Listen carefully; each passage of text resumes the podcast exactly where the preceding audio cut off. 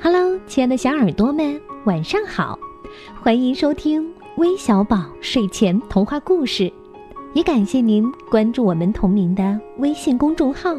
我是珊珊姐姐，今天要给你们讲的故事题目叫《其实我很棒》，要送给所有自信的小孩，以及听完我们的故事以后也会变得很自信的你哦。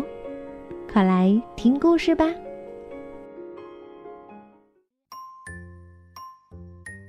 清晨，阳光穿过树叶间的空隙，透过早雾，一缕缕的洒满了整片森林。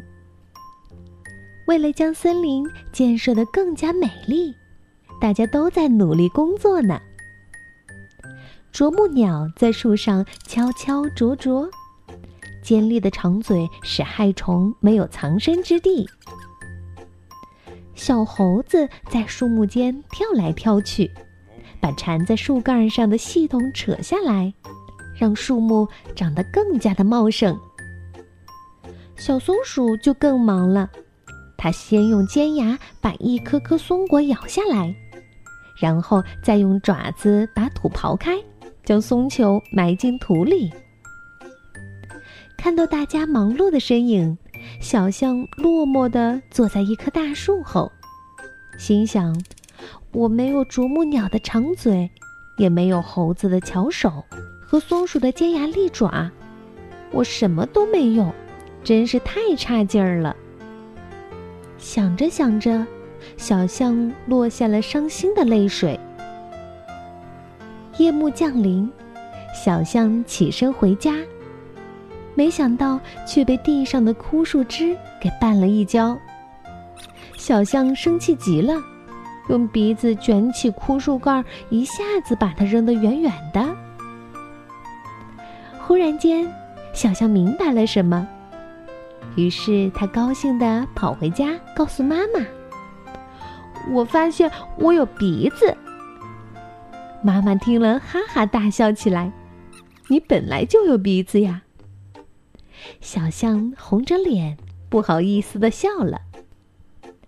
夜渐渐的深了，小象躺在床上，想明天一定要大干一场。想着想着，他进入了甜美的梦乡。第二天，小象早早的起床了，他用鼻子卷走了森林里横七竖八的枯树干儿。小松鼠在小象腾出的空地上播种，它们配合的完美极了。不久，这片空地上长出一棵小树苗。大家都夸奖小象有一个能干的鼻子。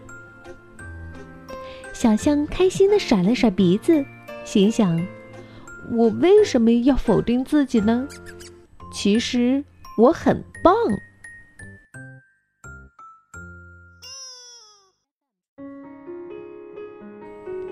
好了，故事听完了。其实我们每个人身上都有自己的闪光点，要相信自己，你就是最棒的。最后，我们要将故事送给贾晨景小朋友，并祝你生日快乐，做个独一无二的自己吧。我们明天再见，拜拜。